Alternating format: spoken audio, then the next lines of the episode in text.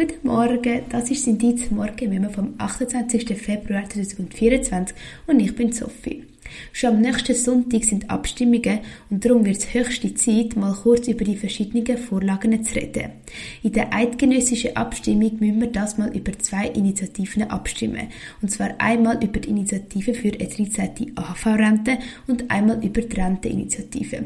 Heute rede ich kurz über die Renteninitiative. Schon seit längerem hört man, dass die AHV mittelfristig vor grossen finanziellen Herausforderungen soll stehen. Zwar sind die Finanzen von der AHV bis etwa 2030 Preis gesichert, unter anderem auch, weil in den letzten fünf Jahren die Mehrwertsteuer und Lohnbeiträge angehoben worden sind und das Rentenalter der Frauen auf 65 angehoben worden ist. Trotzdem wird davon ausgegangen, dass ab 2030 die AHV Verlust machen könnte. Problem sind, dass zum einen die Zahl der Pensionierten schneller zunimmt als die Zahl der Erwerbstätigen, die in die AV einzahlen, und zum anderen, dass die Lebenserwartung immer noch steigt und so die Renten länger ausgezahlt werden müssen. Die Renteninitiative sieht vor, dass das Rentenalter von Frauen und Männern nochmal erhöht werden sollte, damit eben die Finanzierung der AV kann nachhaltig gesichert werden kann. Der erste Schritt wäre, dass bis 2033 Frauen und Männer mit 66 und nicht mehr mit 65 pensioniert werden. Und nachher soll das Rentenalter an die durchschnittliche Lebenserwartung gekoppelt werden. Konkret heißt es also, dass das Rentenalter automatisch steigt, wenn auch die Lebenserwartung steigt. Und zwar um 80 Prozent der gestiegenen Lebenserwartung und in Schritt von höchstens zwei Monaten pro Jahr. Durch das würden die Ausgaben von der AV voraussichtlich um etwa 2 Milliarden Franken reduziert werden. Befürworter argumentieren eben mit der nötigen Absicherung der AV und die Gegner finden die Initiative unsozial, weil schlechter qualifizierte Leute eine tiefere Lebenserwartung und eine schlechtere Gesundheit im Alter haben. Außerdem sei es jetzt schon schwierig, im Alter einen neuen Job zu bekommen und das würde nur noch verschlimmert werden.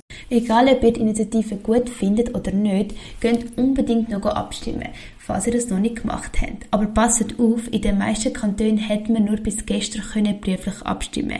Jetzt muss die Abstimmung mit einem Spaziergang zum Gemeindebriefkasten oder zu der Urne verbunden werden. Bald nicht mehr spazieren können die Leute, die auf den Kerkenna-Inseln leben. Die Inselgruppe liegt vor der Ostküste von Tunesien und ist mit dem Schiff etwa eine Stunde vom Festland entfernt. Das Problem, die höchste Stelle ist nur 13 Meter über Meer und wegen dem Klimawandel steigt der Meeresspiegel.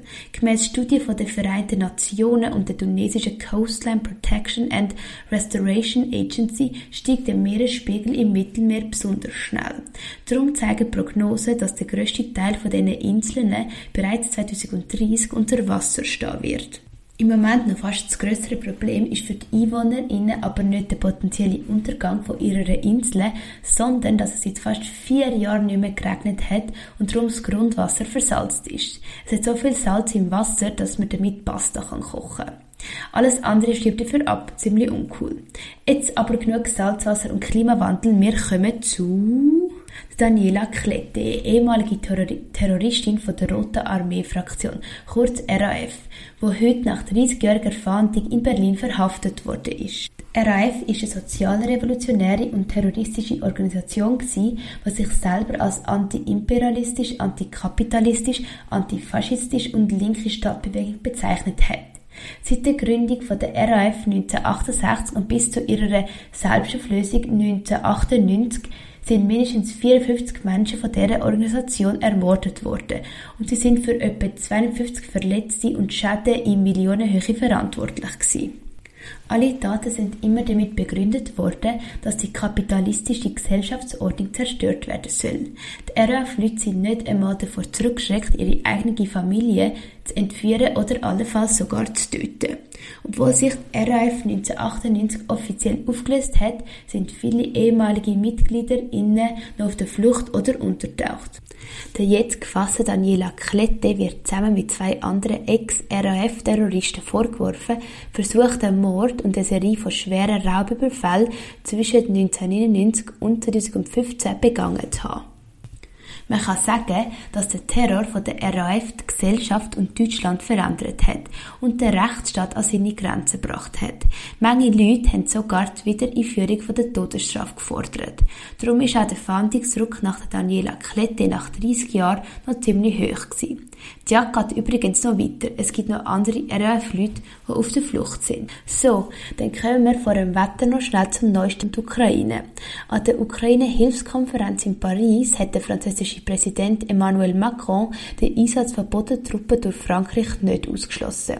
Laut ihm soll nichts ausgeschlossen werden, was einen russischen Sieg verhindern kann. Nicht nur eine überwiegende Mehrheit von europäischen Staaten, allen voran Deutschland, sondern auch die USA hat dem eine klare Absage erteilt. Die US-Sprecherin Watson betont, dass die Ukraine für ihren Weg zum Sieg vor allem ein neues Hilfspaket aus den USA bräuchte und nicht Bodentruppen. Das angesprochene neue Hilfspaket von den USA im Umfang von knapp 60 Milliarden US-Dollar hat auch schon der Senat passiert, wird aber im Repräsentantenhaus noch von den Republikanern blockiert. So, da sind wir jetzt am Schluss angekommen. Jetzt müsst ihr nur das Wetter wissen, damit die Outfitwahl ein bisschen einfacher fällt. Morgen wird es zwischen 7 und 9 Grad und überwiegend bewölkt. Wobei es nicht ausgeschlossen ist, dass auch ein paar Sonnenstrahlen führen schauen. Ich wünsche euch jetzt aber einen guten Start in den Mittwoch und take care!